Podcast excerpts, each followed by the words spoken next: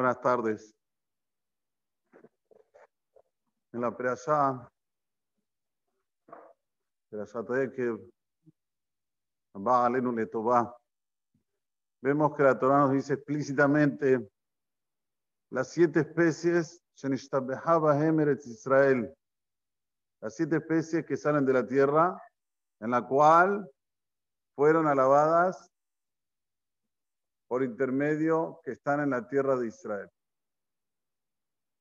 Ok, ¿cuáles son? Eretz, Hitá, Usahorá, Gefen, Utenab, Rimón.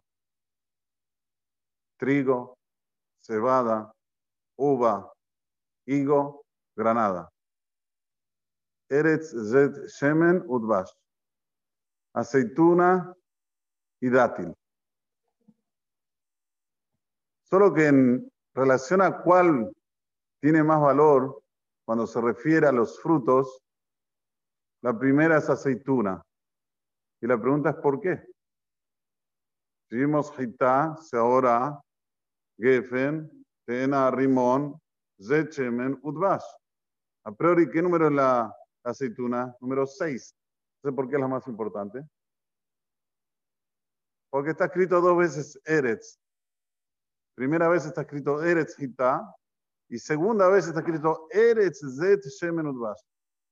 Aquella que está más cercana al Eretz es más importante. Entonces, de los frutos, la más cercana al Eretz es la aceituna. Porque en la primera tenemos trigo, cebada, uva. Después higo y granada. Pero abajo, cuando trae nuevamente Eretz, enseguida tenemos aceituna y dátil. Entonces, en, en prioridades, en importancia, primero es aceituna, segundo dátil, tercero uva, cuarto higo y quinto granada. Sacando Jitá y Seora.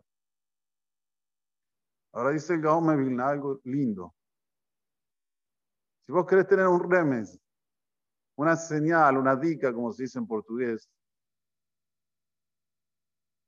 ¿Cuál es la más importante? Fíjate en su semilla. Veamos. La aceituna, ¿cuántas semillas tiene? ¿Cuántos carozos tiene? Uno. Un carozo. Es la súper importante. El dátil que viene después de la aceituna, ¿cuántos carozos tiene? A ver. ¿No? Es uno que se divide en dos. ¿Abrieron una vez un dátil? Ábranlo, van a ver que carozo es un carozo largo que se divide en dos. Entonces ya tenemos dos. Después viene la uva. ¿Cuántas semillitas tiene la uva? Tres. Mínimo tres. Geffen. La Gimal, que suma tres, es en relación a que tengas también como señal que tiene tres semillitas mínimo. Después, ¿cuál viene? El higo.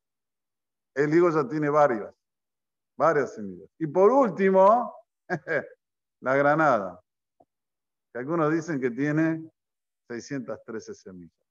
Ok, pero es así en orden de importancia. Ahora la pregunta está, ¿y qué me dice esto a mí? ¿Por qué la Torah, o sea, porque está escrito en la Torah, Israel, que se alabó Israel junto con ellas, entonces ahora esto de repente le da un upgrade, le da un valor especial y me dice que, que me tengo que comportar diferente. Que si me sirven, por ejemplo, ¿no? Un ejemplo. Me sirven un plato de frutos, que hay uva, que hay granada y que hay higo. Las tres son por experiencia. ¿Sobre cuál tengo que decir primordialmente? ¿Sobre cuál? ¿Sobre cuál? Sobre la uva. Porque dentro de esas tres, la uva está antes en el pasú que el propio higo y la propia granada. ¿Está bien? Ok. Pero ¿a dónde quiere ir la Torah? ¿Qué nos quiere enseñar? Cuando Adama Rishon comió de Letzadat, hay más loquet. Hay una discusión de qué era Letzadat. Manzana no era. Según todas las opiniones, manzana no era. ¿Eh? Una opinión era Hita. Que era trigo. Otra opinión que era, ¿quién sabe? No, creo que es el Zohar. No me traen aquí Kabbalah. Lo que dice la Gemara. ¿Qué dice la Gemara? Otra opinión. ¿Qué era? Antes de Tena. Uva. Geffen. Tres opiniones en la Gemara. Una Hita, otro Geffen y otro Tena. A priori una persona puede decir, bueno, era prohibido. Se equivocó Adam Rishon. Comí una vez. Bueno, vamos a volver a la prohibición. No, no. No solamente que no es más prohibido, sino que está dentro de estas tres de las que Nishtabehaba Emeres Israel. ¿Y querés saber algo más? Hiciste un pan o de trigo o de cebada, tenés que decir la verajada posteriori de la Torah. La jaltá, de sabata, uberajtá, lo que No hay otra verajada de la Torah que no sea del trigo de la cebada. Las cinco especies sí que se puede hacer un pan. Pero de lo que se hace es de trigo y cebada, y sobre eso se dice Birkat Amazon de la Torah. Ahora, también para que sea Birkat Amazon de la Torah, hay un try, hay una condición. Que tiene que comer que dice bien. Algo que lo sacía, que llega a la persona a llamarse que nisba, que se sació de lo que comió. ¿Cuánto es? Aproximadamente 54 gramos. Dos Dos, digamos, como, como aceituna. Entonces, nuevamente, Hita, Gefen y Tena. Las otras, acabamos de decir, Kazait, la Zait la usamos para los shiurim. Casi todos los shiurim de la Torah, dice la Gemara Masajet son Kazait.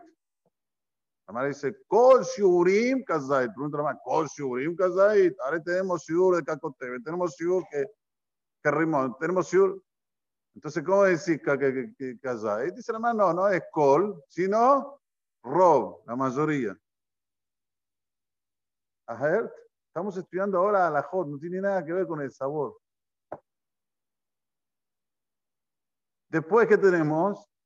Entonces, Hitá, Seorá, para decirme que si comiste a posteriores la de la Torah, Gefen, Teena, que aunque lo comió Adama Rizón, hoy es de lo primordial para decir las verajot. Después que tenemos Zait, tenemos Kakotebe Tenyoma Kippurim. Si una persona come Kakotebe Tenyoma Kippurim, como el, el tamaño de un dátil, caret. Y por último, tenemos rimón. ¿Para qué se usa el rimón? Dice la Gemara. Si vos tenés un utensilio, tenés un utensilio que tiene un agujero. Y en este agujero pasa todo menos un rimón. Todavía se llama utensilio. Porque la gente lo, lo usa para guardar cosas grandes. Pero si ya pasa un rimón, ya no se llama más utensilio. ¿Y qué me dice? Me dice que si estaba impuro y vos ahora lo cubrís, le haces el parche y lo cubrís nuevamente, es tahor, no es más un kelitame, no tiene la impureza en esos utensilios. ¿Por qué? Porque al ser que pasa un rimón, una granada, ya perdió el valor de utensilio. Entonces, ¿entienden lo que es la Torah Hakdosha? ¿Por qué Emeres Israel?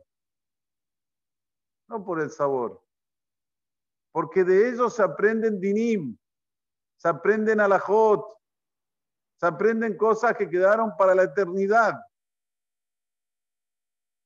Y ahora sí, Adam Arishon, cuando Borolam le dijo que no coma de la Etzadat, era porque, porque iba a haber una transformación. ¿Qué transformación? Que de repente el instinto negativo va a dominar al instinto positivo. Y fíjense qué interesante. Las dos cosas que pueden llegar a emborrachar al ser humano es la uva y la teena. Las dos cosas que si se hacen y se fermentan puede llegar a emborrachar al ser humano. Lo que es de higo es muy caro, alcohol de higo, pero es lo más rico. Yo no sé si en Argentina es común. Es común tomar, en Brasil es muy común. Del higo hacen whisky, se hacen todo.